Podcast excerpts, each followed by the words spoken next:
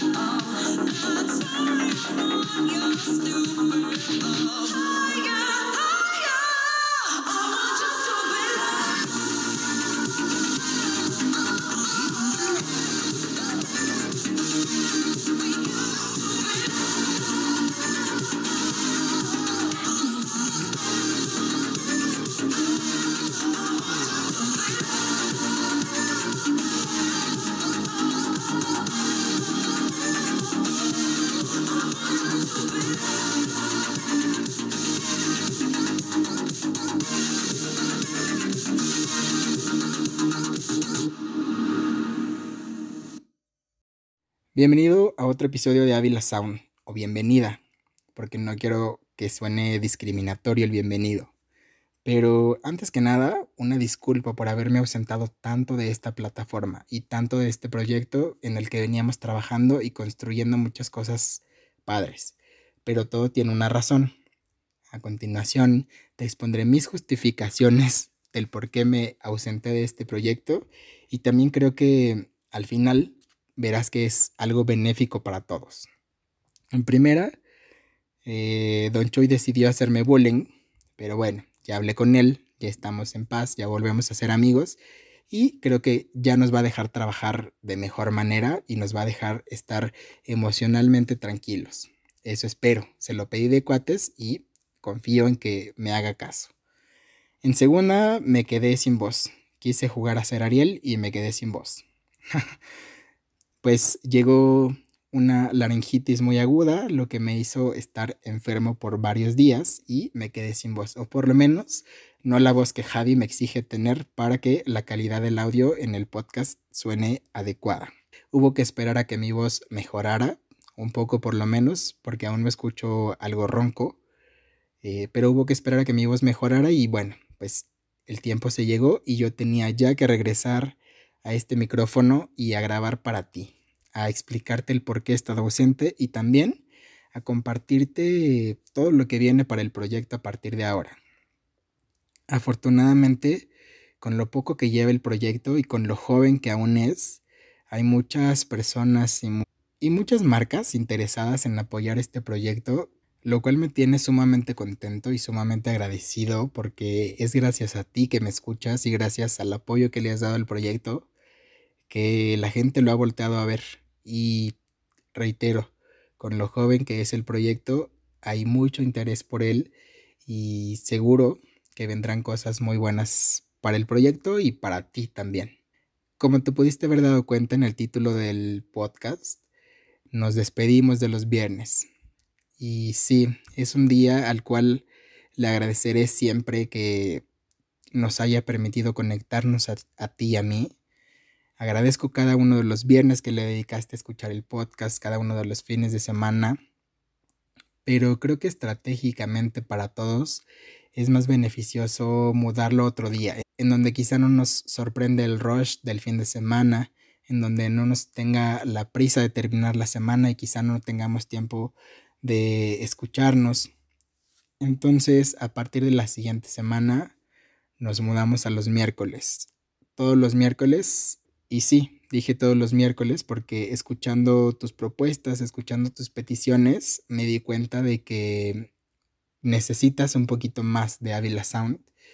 Y sí, legítimamente recibí comentarios de que el podcast debía ser semanal para que la continuidad entre ustedes y yo fuera mucho más fuerte. Que la conexión se fuera formando mucho más consecutivamente, digámoslo así por lo que tuve que usar la fuerza bruta y también un poco de persuasión con Javi y con Brunito. Y ellos con todo gusto y con todo el amor que le tienen también al proyecto aceptaron trabajar un poquito más, aceptaron trabajar a marchas forzadas para que este proyecto llegue a ti semanalmente. También habrá momentos en el que las posibilidades de los tres no nos permitan tener un capítulo semanal y pediremos o pediré tu comprensión para que nos esperes a una siguiente semana o quizá te demos sorpresas por ahí este, entre semana de capítulos especiales o capítulos que creamos que tú tienes que escuchar. Pero bueno, dejemos que el proyecto siga fluyendo como siempre, pero ya te lo había dicho desde el primer episodio. Este es un proyecto que nació de mi cabeza y mi cabeza es un mundo ahí dando vueltas que cambia todo el tiempo y yo necesitaba o me di cuenta que el proyecto necesitaba una reestructuración, hacer un cambio de dinámica, hacer un cambio de contenidos, hacer un cambio en cuanto a la estructura que se le estaba dando al proyecto. Como ya saben, quienes han escuchado todos los episodios anteriores, el programa estaba diseñado en tres segmentos principales estructura que vamos a seguir manteniendo únicamente para los episodios en donde tengamos un invitado o varios invitados, para que esta estructura nos permita acomodar la información de tal manera que para todos sea más fácil de digerir. También haremos un estándar eh, de tiempo en cuanto a los capítulos y en el caso de ser necesario extendernos más con un invitado o con un tema, haremos o dividiremos su presencia en dos episodios para que también el tiempo no sea un impedimento para que tú puedas escuchar los episodios completos. Así que a partir de ahora los episodios tendrán una duración aproximada de una hora, poquito más, poquito menos, pero creo que una hora es un tiempo bastante bueno para que tanto tú como yo disfrutemos cada uno de los capítulos. Por otra parte, dividiremos los episodios en los que únicamente estemos tú y yo en dos secciones principales. Y dentro de esas dos secciones principales incluiremos algunas mini secciones o subsecciones. Algunas cápsulas, como por ahí me decía alguien, que permitan darle más dinamismo a los episodios. Eh, ya cuando escuches el primer episodio con esta nueva estructura, que es el siguiente miércoles, te darás cuenta de este tipo de secciones. Habrá secciones que estén en todos los capítulos y secciones que únicamente estén quizá en los capítulos de inicio de mes o de fin de mes. Dependerá del contenido que vaya incluido en esas secciones. La parte de los spots publicitarios lo seguiremos haciendo eh, ubicados únicamente cuando se haga una pausa en el podcast. Todo esto eh, esperando que a ti te parezca mucho más entretenido y mucho más agradable el contenido del podcast. No quiero decir que me haya aburrido hacer los anteriores, pero sí creo que le hacía falta un poco más de dinamismo.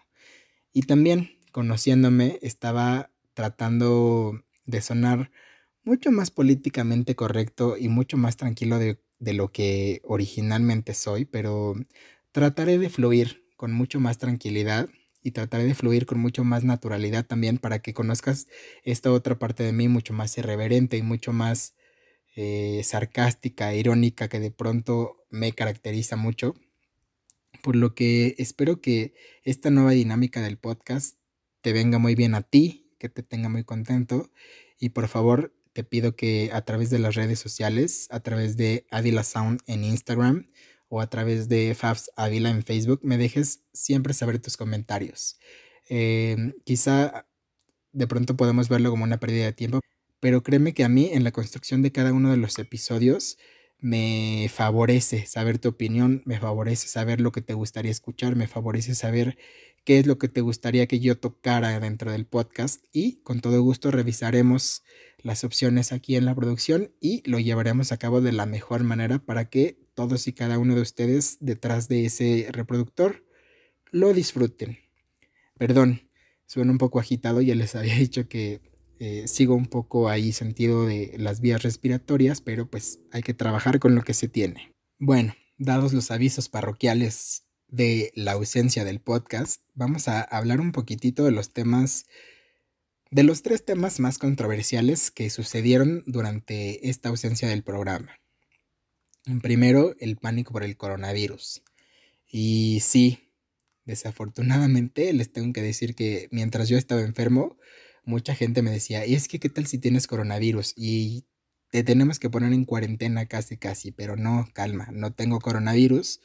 Y bueno, pues la importación italiana que nos hicieron del coronavirus, pues está sumamente controlada, calma, no hay por qué sentir pánico. Y no, no tengo coronavirus, calma, no te vas a contagiar por estarme escuchando. Pero sí creo que ha habido una desinformación, como en casi todos los temas que se hacen virales en México. Y creo que el tema es mucho menos grave de lo que la gente lo hace parecer en el teléfono descompuesto.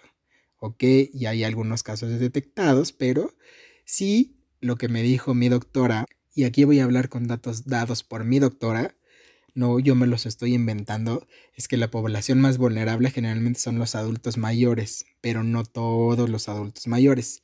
Irá siempre por la población mayor más vulnerable aquellas personas que ya viven con enfermedades crónico-degenerativas de manera continua, aquellas personas que están enfermas de cáncer, aquellas personas que viven con VIH, aquellas personas que padecen enfermedades autoinmunes, es decir, como lupus y todas estas. Así que dale gente, no nos vamos a morir eh, de una pandemia.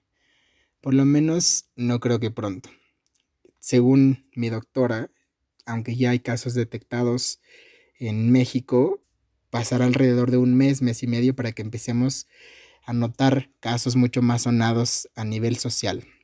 Así que Dalai, relájense un chingo y disfrutemos de la vida, disfrutemos de disfrutemos de lo poco que nos queda de invierno, que no parece, y disfrutemos del inicio de la primavera. Otro tema es el movimiento feminista en México.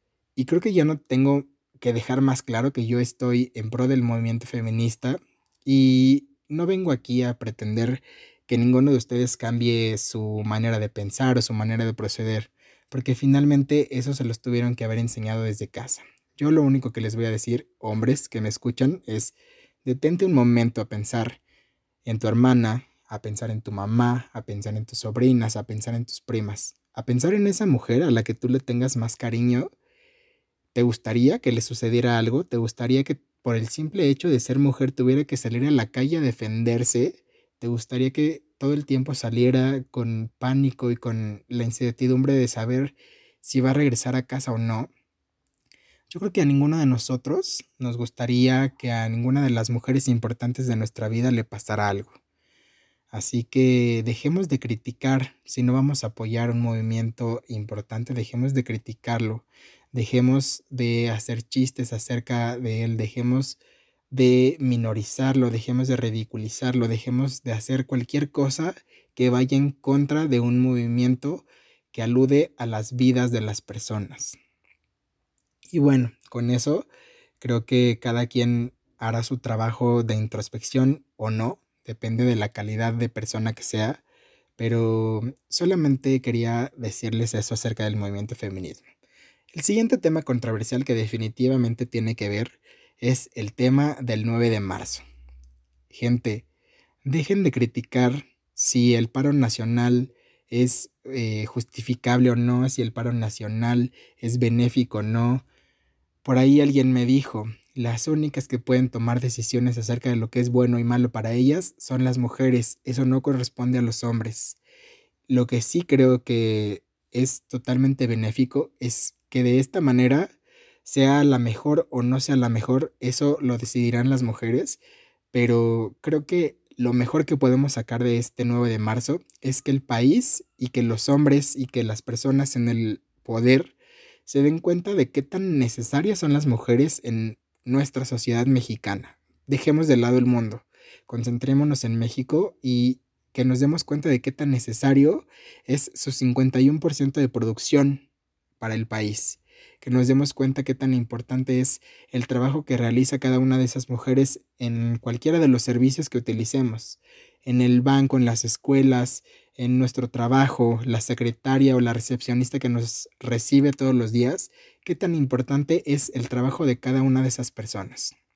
Así que, reitero, dejemos de hacer chistes acerca del movimiento, dejemos de decir y hacerle caso a gente que poco cerebro tiene cuando dice que es un movimiento para mujeres huevonas, dejemos de decir que es un pretexto para no ir a trabajar. Ok, sí, también el machismo y el feminismo, que poco me gusta mencionar estas palabras porque tampoco es una guerra de ellos contra ellas. Eh, creo que estamos caminando hacia lo que se conoce como equidad de género, que también lo tomamos mucho a conveniencia, pero bueno, eh, sigamos caminando y dejemos de criticar el movimiento, dejemos de, de decir que las mujeres están buscando un pretexto, que se están justificando o que cualquier cosa. Las mujeres lo único que están haciendo es decir, aquí estoy, veme o escúchame, respétame. Y no tendría que ser así, gente. No tendría que ser necesario que una mujer ni cualquier persona tuviera que salir a la calle por el simple hecho de defender lo que es o de defender quién es. En el momento en el que como sociedad empecemos a concentrarnos únicamente en hacerme feliz a mí, en preocuparme por lo que me hace feliz a mí, dejaremos de agredir a los demás, Dejaremos de pensar que defenderse es malo. Dejaremos de creer que hacer una manifestación para defender tu vida es una manera mala de hacer las cosas. Así que solamente voy a reiterar que mujeres tienen todo mi apoyo siempre, su movimiento merece todo mi respeto y que cualquier cosa que desde Ávila Sound podamos hacer para apoyar su movimiento, para apoyarlas, para hacer que su seguridad sea más válida, el proyecto está abierto siempre para ustedes. Así que con esto nos vamos a ir a una pequeña pausa y regresaremos con el tema del día de hoy, o más bien con el tema que teníamos pendiente desde febrero y que no tocamos por los inconvenientes que ya les mencioné. Espero que disfrutes este track y continuamos.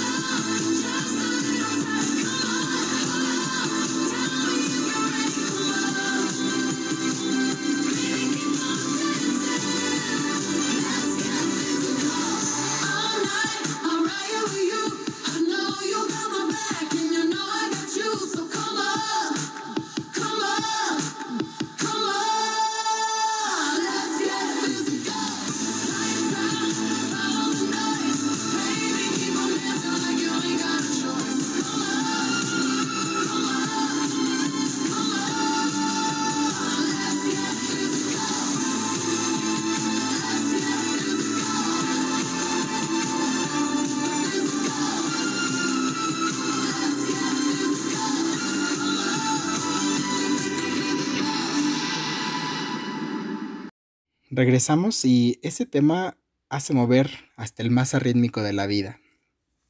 Y esta segunda sección del programa me gustaría dedicarla al tema que teníamos planeado para el último episodio de febrero y que desafortunadamente nunca se llevó a cabo. Vamos a hablar de los amores, de los tipos de amor, de esos amores que nos marcan. Y desafortunadamente no todas las relaciones en nuestra vida son siempre importantes. O por lo menos en mi caso ha sido así. No todas mis relaciones han sido con la misma importancia. Y hay veces que ni siquiera han sido relaciones y han sido muy importantes en mi vida, pero vamos a empezar por el principio, aunque suene redundante, y vamos a hablar del primer amor. Pero, ¿cuán cierto es eso de que el primer amor nunca se olvida?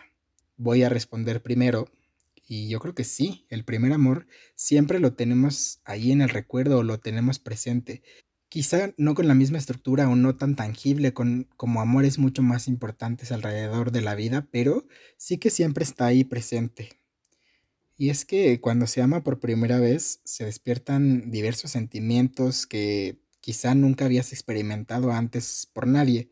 O quizás sí, la gente puede defender mucho que el amor más grande es el amor propio y el amor más grande es hacia la familia, pero hablemos únicamente del amor romántico, olvidémonos de las otras cursilerías y los otros tipos de amor y únicamente hablemos del amor romántico, este amor de pareja. Y antes de ese primer amor, que es alguien completamente ajeno a tu familia y alguien completamente ajeno a tu realidad, nunca habías experimentado o nunca habíamos experimentado este sentimiento. Por algo se llama el primer amor. Y lo cierto es que cambiamos radicalmente cuando esa persona llega a nuestra vida.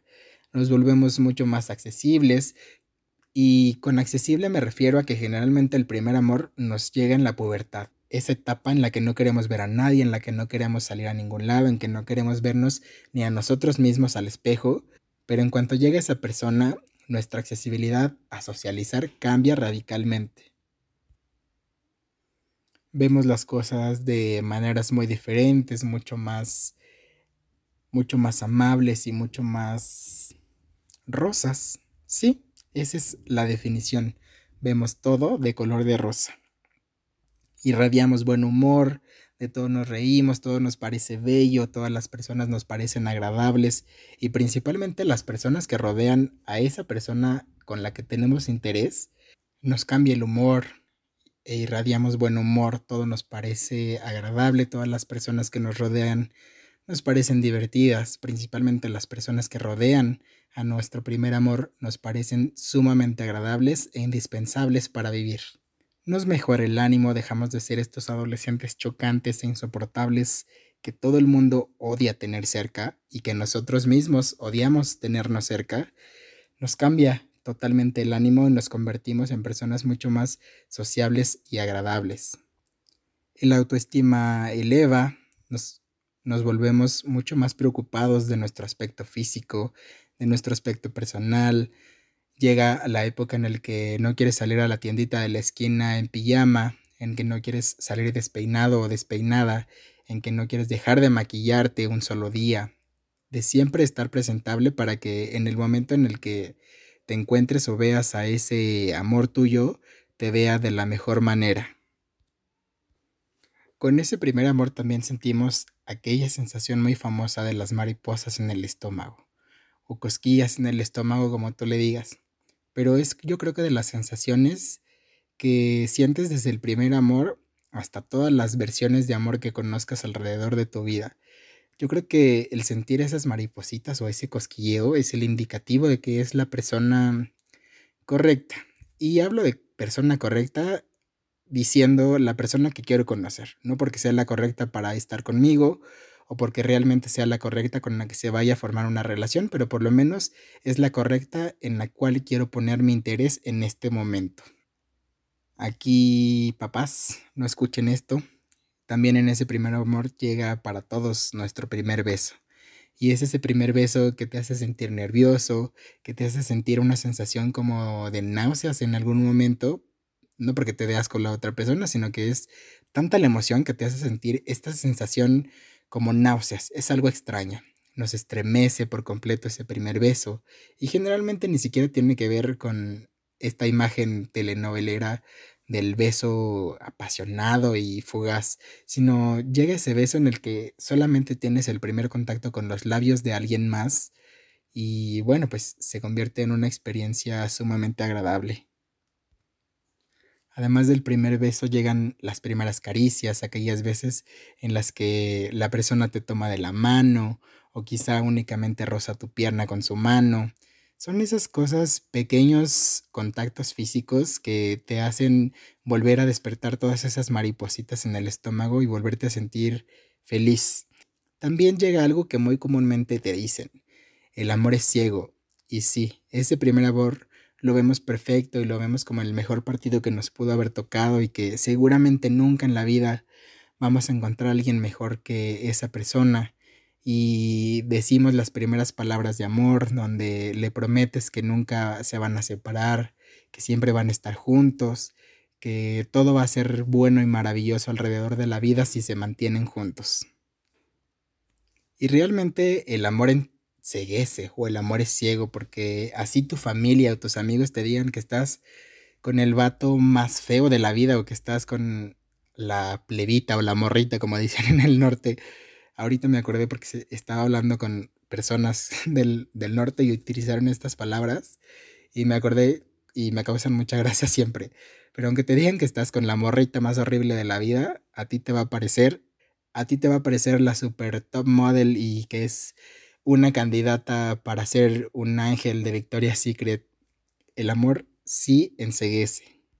También justificamos todo, que si llegó tarde porque seguramente está trabajando por nuestro futuro, que si hizo algo mal es porque seguramente tu familia lo odia y está haciendo todo para que ustedes terminen su relación. Absolutamente todo lo justificamos con un motivo romántico y amoroso en pro de nuestro futuro juntos se convierte en toda una vorágine de ilusiones y de emociones que te mantienen siempre al borde de la locura y al borde de querer escribirle y de querer llamarle. Y más ahora con la tecnología, que todo tienes al alcance de un texto, de un WhatsApp. Pero yo me acuerdo en mi época que tenías que quizá esperarte a que llegara el fin de semana para ver a esa persona, o que tenías que esperar a que se conectara al tan famoso y tan en desuso Messenger pero era otra experiencia, otra manera de vivir ese primer amor, porque había mucho más emoción, había mucho más misterio alrededor de cómo se llevaba la dinámica del amor. No quiero decir que ahora valga menos o que se lleve de mala manera, simplemente son cosas distintas. Por lo que les decía, yo recuerdo haber añorado llegar a, a casa o llegar a un cibercafé o llegar a donde yo pudiera tener acceso a Messenger y esperar a que la ventanita del lado derecha me dijera tal persona o el amor de tu vida está conectado. Era una sensación de estas que les hablo de las maripositas en el estómago sumamente emocionantes y que te hacían sonreír inmediatamente. Exaltar todas las demostraciones de amor y cariño. ¿Cuántos no hemos visto videos por ahí en internet donde un chico de secundaria llega con un ramo enorme de flores a la secundaria y en pleno 14 de febrero la chica lo manda a volar? ¿O cuántas veces no hemos visto carteles enormes diciendo te amo? ¿O la tan sonada corsilería y para algunos muy desesperante de que te llenen el coche de post-its o que te pinten como en una película muy famosa mexicana por ahí que te pinten en la pared frente a tu escuela que te aman. Todas estas demostraciones que son muy fuera de lo que normalmente hacemos después, son demostraciones muy claras y muy honestas y muy sinceras. Y creo que también las dejamos de hacer porque empezamos a recibir ciertos golpes de Cupido. O como yo digo siempre, Cupido nos empieza a hacer bullying y entonces todo se va a la chingada.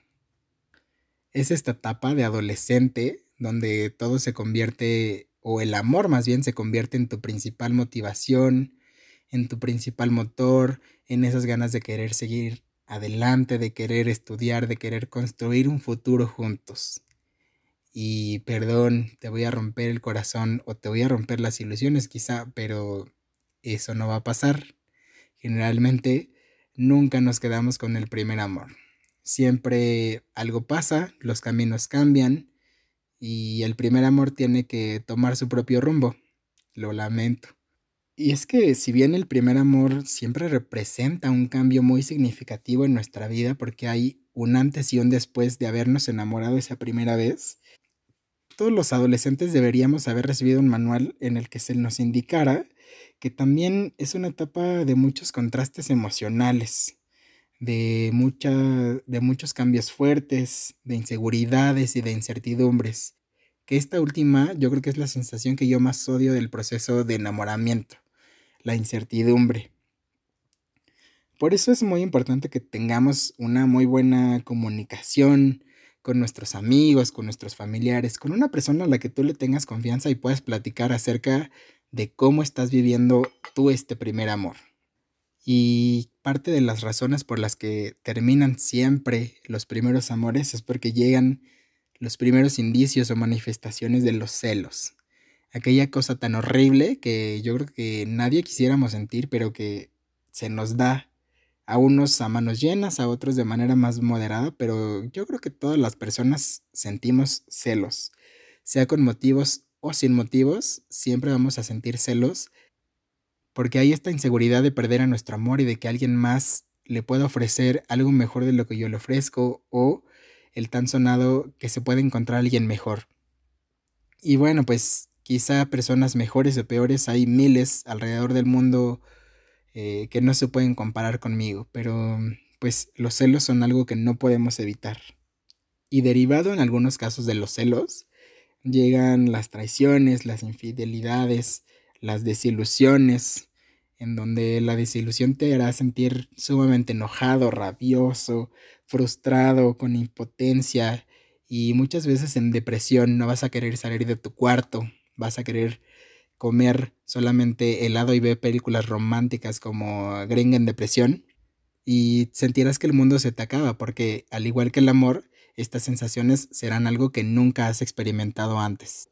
Así que ese primer amor es lo que digamos la prueba gratis o la prueba de entrenamiento para que las experiencias que vivas con esa relación te sirvan y se te queden para tus futuras relaciones amorosas.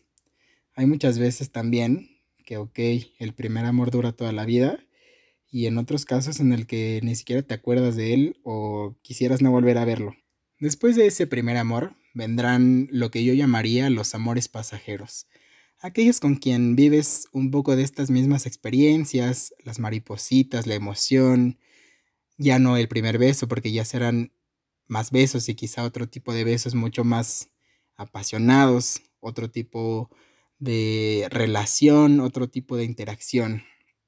Yo los llamo los amores pasajeros, porque si bien algunos sí son importantes, pero son relaciones que eventualmente se terminan y como ya aprendiste que el mundo no se te acaba cuando una relación termina, o bueno, esperando en el mejor de los casos que lo hayas entendido así con tu primer amor, que el mundo nunca se acaba después de terminar una relación, pero esos amores pasan, llega otra persona, te vuelves a ilusionar, tienes una relación, dura unos meses, se va y así sucesivamente vamos cambiando la dinámica.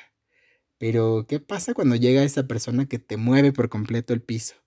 O como dicen por ahí, que te quita el tapete y terminas revolcado en el piso.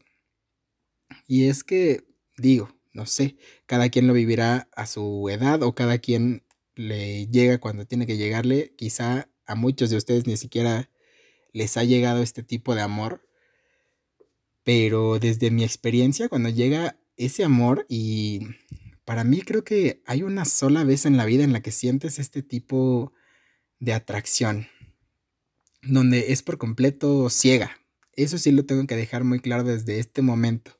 Cuando a mí me pasó, me considero, me he diagnosticado al tiempo totalmente ciego, porque yo no veía más allá de lo que quería ver o me hacía mis ilusiones y ponía ante mis ojos las imágenes que yo solo quería ver.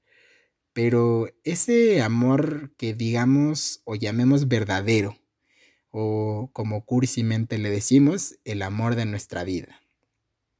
Pero en realidad eso es un amor de la vida. Yo creo que más bien lo diagnosticaría para mi caso como una ceguera temporal extrema. Porque si bien la sensación de las maripositas en el estómago era muy fuerte y todo era como color de rosa y todo lo que me decía parecía maravilloso y todo, ¿saben? A lo que me estoy refiriendo, que tú crees que ya es la persona correcta y que encontraste eh, la aguja en el pajar y te tocó la lotería de encontrar esta persona maravillosa que no que no se levanta con el cabello despeinado, que huele a rosas cada vez que se te acerca, que, ¿saben? Es una cosa muy absurda en la que entras como en un remolino de emociones tan fuerte en el que ni siquiera te das tiempo de cuestionarte si lo que estás viendo o creyendo es real sino que únicamente te dejas ir literalmente como Gordon tobogán y dejas que todo suceda. Dejas que sucedan las emociones buenas y malas, que vivas experiencias buenas y malas, que justifiques el hecho de sufrir por amor, porque te dicen o te han dicho toda la vida que el amor es sufrir. Y tal vez, tal vez sí conlleve un poco de sufrimiento, pero creo que el amor debería dar mayor porcentaje de felicidad o de bienestar que de sufrimiento. Pero tú estás dentro de ese remolino llamado el amor de tu vida, que cuando te suelte, aguas, porque vas a terminar hecho una piltrafa. o por lo menos así terminé yo.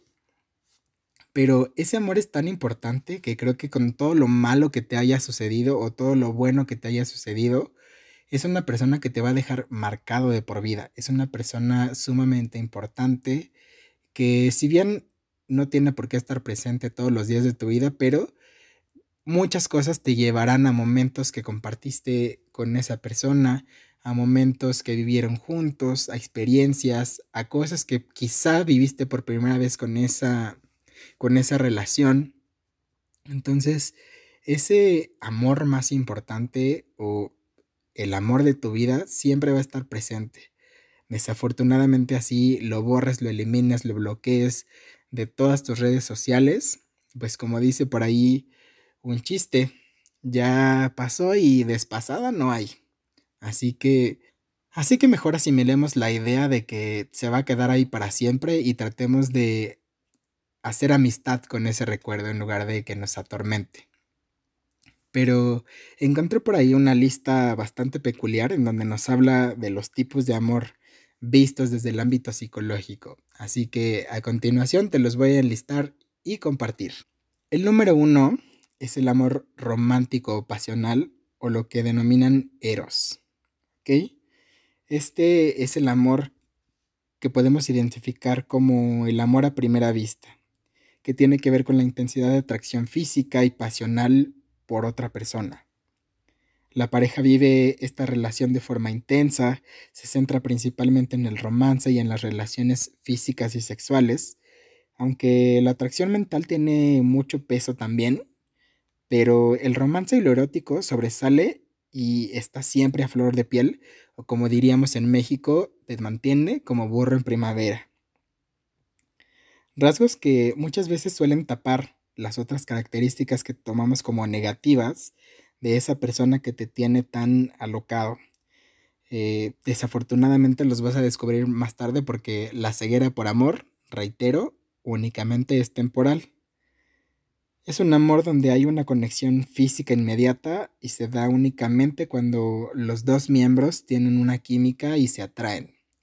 Y yo creo que esto podríamos eh, equipararlo con esto que yo les decía de los amores pasajeros, porque definitivamente como pasajero pasará. Llegará un momento en el que ya no te parezca tan atractivo físicamente como cuando te comes un chicle, que lo masticas, lo masticas, termina por irse el sabor y ya no te parece tan rico y lo tiras. Creo que así, aunque suene muy radical y dramático, creo que así pueden ser identificados estos amores, que lo disfrutas mientras dura, mientras está bien, o como dicen por ahí, mientras dura, dura, pero eventualmente va a pasar. Esa persona se va a ir y vas a volver a pasar por un café, vas a volver a caminar por un boulevard, vas a volver a ir a un viaje en el que te encuentres a una persona que te cause estas mismas emociones y la historia se repetirá. Seguimos con el amor lúdico o ludus. este tipo de amor se vive sin ataduras ni compromisos. Busca sobre todas las cosas las aventuras y la diversión. Se mantiene la relación hasta que una de las dos partes o ambos se aburren y generalmente cuando esto sucede van en búsqueda de un nuevo amor. La atracción física juega un papel importante, pero las personas pueden vivir un amor lúdico y buscarán siempre una aventura nueva. Por lo general, las personas suelen ser inmaduras emocionalmente y procuran siempre no involucrarse demasiado afectivamente en este tipo de relaciones.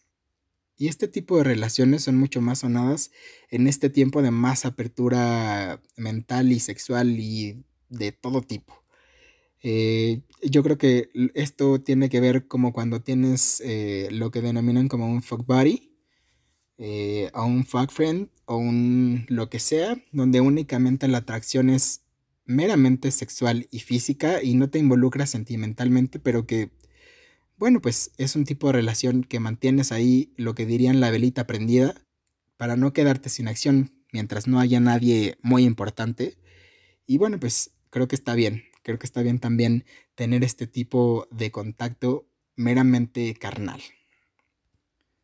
Pasemos al número 3, que es el amor amistoso y leal, o lo que denominan starch. Este tipo de amor tiene que ver con lo emocional. Es el primer plano y lo más importante de este tipo de relaciones. Está basado en la lealtad, en la amistad y el compañerismo. En el amor que crece poco a poco y se incrementa sobre bases o cimientos muy fuertes que tienen que ver con la lealtad y con el soporte que te dan esas otras personas. La relación se mantiene por un entendimiento en forma mutua y recíproca y la necesidad de disfrutar la compañía de esa otra persona o de esas otras personas. Y las relaciones sexuales o carnales pasan a un segundo plano o quizá ni siquiera están en un plano dentro de esa relación. Así como las demostraciones de pasión intensa quizá ni siquiera existen. Es un amor sumamente maduro y que se compromete con las relaciones duraderas, es decir, lo que tú formas con tu grupo de amigos con lo que yo les he platicado como la familia que tú eliges, creo yo que es este tipo de amor. Ese amor en el que tú entregas tu cariño y entregas y pones todas tus emociones en busca de que esa otra persona o esas otras personas se sientan siempre bien, que estén siempre bien cuando estén juntos, que esa otra persona sepa que cuenta contigo, que esa otra persona sepa que estás ahí para él siempre. Pero, desafortunadamente, para funcionar este tipo de relaciones, tiene que ser mutua, tiene que haber una reciprocidad. No puedo esperar que mi grupo de amigos únicamente me den todo a mí sin que yo sea recíproco y corresponda a las atenciones o a la manera en la que ellos me demuestran que les importo. Creo yo que actualmente este tipo de amor es el que yo valoro más aparte claro, del amor propio y el amor a la familia, este tipo de amor es el que yo valoro más. ¿Por qué? Porque son las personas que yo elegí para entregarles mis, eh, mis emociones, para compartirles, para darles un poquito de mi confianza, para alojarlos en mi corazón. Pero algo que sí exijo mucho es que este tipo de relaciones sean recíprocas. Y llegamos al número 4, el amor maniático o manía. Este tipo de relación es una combinación entre el amor lúdico y el amor pasional, donde hay claramente una dependencia emocional obsesiva. Es un amor obsesivo que surge generalmente en personas con baja autoestima, que necesitan sentirse amadas. Este tipo de amor también está basado en los celos, en la posesión, y las personas que sienten esta clase de amor suelen ser muy posesivos y celosos, casi hasta el extremo. Y debido a estas conductas excéntricas para demostrar afecto o para obligar a la otra persona a ver ese afecto, las relaciones pueden tornarse y terminar en una extrema violencia. Y creo yo que esto es lo que podemos definir con el tan sonado amor tóxico. ¿Ok? Este tipo de relaciones que se basan en creer que la otra persona me pertenece, en creer que la otra persona tiene la obligación de notificarme todo lo que hace y todo lo que no. Y también creo que todos en algún momento hemos vivido este tipo de relaciones, en mayor o menor grado, con más o menos violencia, pero todos hemos tenido una relación tóxica. Todo mundo hemos sido la persona tóxica y todo el mundo hemos sido la víctima de una persona tóxica. Y lo importante de estas relaciones es tomar lo que no quieres para tu vida y a partir de ahí empezar a construir relaciones mucho más maduras, mucho más centradas y mucho más preocupadas por el bienestar propio, por primero estar y encontrar la felicidad con uno mismo, encontrar la paz y la tranquilidad estando solo y después empezar a construir cosas en pareja, que no dependan de la otra persona, sino que dependan de lo que yo haga para fomentar una buena relación. Y bueno, pues ojalá que nadie tuviera que vivir esto o este tipo de relaciones tóxicas y violentas, pero creo que también es parte del aprendizaje. Pasamos al número 5, el amor pragmático, que es aquella combinación entre el amor lódico y el amor amistoso. El sentido práctico es la base de este amor, donde la pareja busca un interés en común y abordan el amor desde ese sentido realista y práctico. Por lo general, es un amor donde la pareja tiene los mismos intereses, los mismos gustos, la misma clase social aunque esto suene sumamente selectivo. Esta es una forma mucho más racional de abordar el amor, pues los amantes pragmáticos buscan cualidades bien definidas en su pareja y saben lo que están buscando. Buscan que haya una compatibilidad y que ésta sea la base de ese amor. Este ya es el amor que todos identificamos o que todos quisiéramos tener en algún momento de nuestra vida por lo menos aquellos que ya estamos mucho más cerca de los 30 o que ya rebasamos los 30. Es el tipo de amor maduro, tranquilo, en el que puedes construir cosas, que buscas o estás enfocado en el mismo camino a seguir en la vida, que quieres estar estable, que quieres estar tranquilo, pero pues hay que pasar por todos los anteriores para haber aprendido y llegar a una estabilidad emocional propia y con eso fomentar una relación mucho más estable y madura con el otro.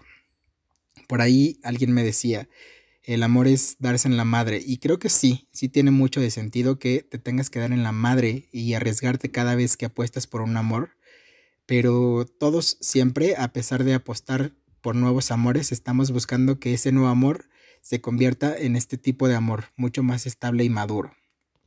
Llegamos al último y al más difícil de conseguir, creo yo. El amor desinteresado o agape. Por cierto, al amor pragmático lo conocen como pragma. Pero este, el amor desinteresado o agape, es la combinación de amor romántico con el amistoso y leal. Es un tipo de amor altruista y desinteresado, donde una persona daría cualquier cosa por su pareja y se basa en un compromiso inquebrantable pues es un amor gentil y fraternal, basado en el compromiso y el altruismo. No hay celos ni se busca la reciprocidad, pues la base es el bienestar del otro. Y yo creo que las personas capaces de entregar este tipo de amor, en primer lugar, son tus padres o tu familia. Ellos siempre te dan su amor desinteresadamente. Digo, habrá sus casos, pero la mayoría de padres siempre te entregan todo su amor sin buscar que les des nada a cambio.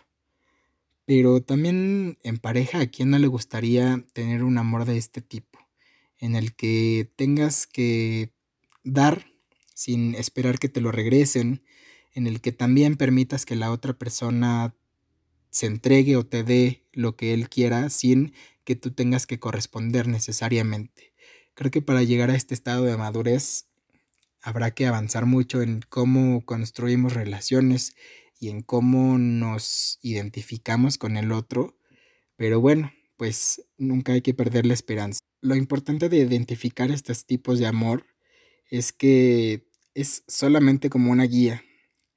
Es que todas las personas podemos experimentar uno o varios de estos tipos de amor. Y a veces hasta dentro de una misma relación podemos vivir todos estos tipos de amor porque el amor se transforma, el amor se mueve y somos personas, somos humanos que estamos en constante cambio y la forma de entregarnos es diferente cada uno de los días. La gran cantidad de emociones que se puede experimentar dentro de una persona y más aún dentro de una relación con otra persona que también está viviendo sus propias emociones puede traducirse en muchas maneras, pero pocas serían las palabras en las que pudiéramos ponerlo, pero sí podemos tener una aproximación de lo que puede llegar a ser el amor si cuidamos nuestras emociones primero y cuidamos la manera en la que se la entregamos al otro.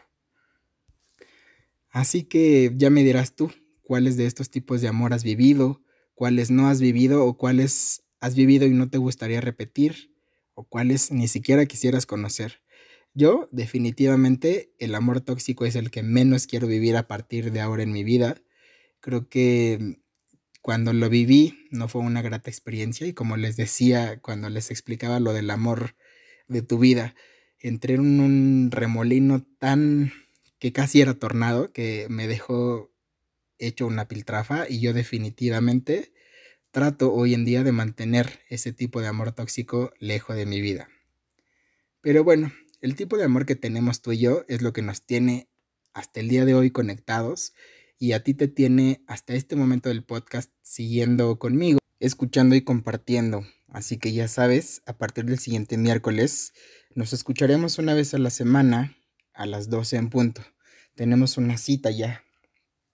Y solamente para recapitular todo el episodio, no entres en pánico por el coronavirus, todavía no es alarmante, por lo menos en México. Número 2. Si no comprendes el movimiento feminista, por lo menos investiga o no lo critiques. Y número 3. Espero que el 9 de marzo haga su trabajo y creen todos conciencia de la situación que están viviendo las mujeres. Y por favor, mujer, no seas tu propio enemigo. No hagas a otras mujeres lo que no quieras que te hagan a ti no seas violenta con las de tu mismo género, no te escudes en tu libertad de expresión, no te escudes en tu libertad de ser mujer y de expresar lo que piensas para agredir, para humillar y para sobajar a otras mujeres. Eso, eso también es violencia y se supone que tu movimiento está en contra de la violencia. Así que únicamente seamos coherentes, seas mujer, hombre o tengas la identidad que quieras, únicamente sé coherente con lo que pides. Y recuerda que cualquiera que sea el tipo de amor que estés viviendo, lo primero a lo que debes defender y lo primero a lo que debes amar es a ti mismo. Luego de eso puedes amar a quien tú quieras y puedes poner los límites que te sean necesarios para que tu forma de amor sea la más segura. Te repito, como te dije en el capítulo de San Valentín, que todas las formas de amor son válidas y son hermosas. Todos los colores del amor están bien, Recuerda que el amor es amor y el amor siempre gana. Yo me despido del capítulo sumamente agradecido y contento de haber estado aquí contigo nuevamente, de haber retomado el proyecto y de dejarte saber los cambios que vamos a tener a partir de ahora. Te reitero que tenemos una cita todos los miércoles 12 pm y pues sin nada nos vemos el siguiente miércoles. Chao.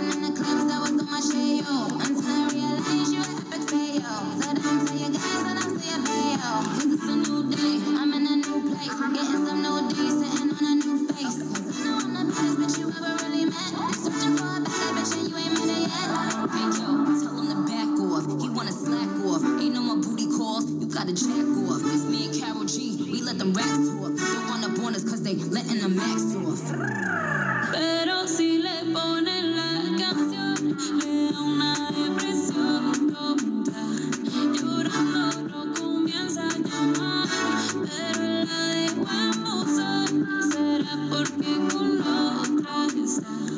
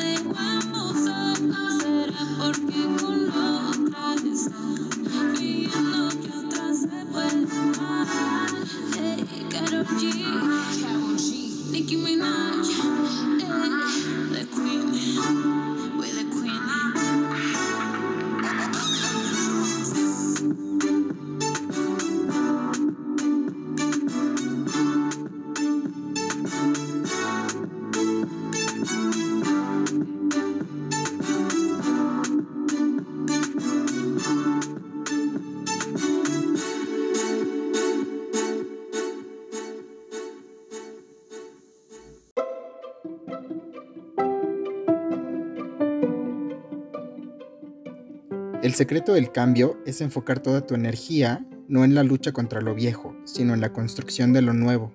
Sócrates. Gracias por escuchar. Esto fue Avila Sound. Nos vemos a la próxima.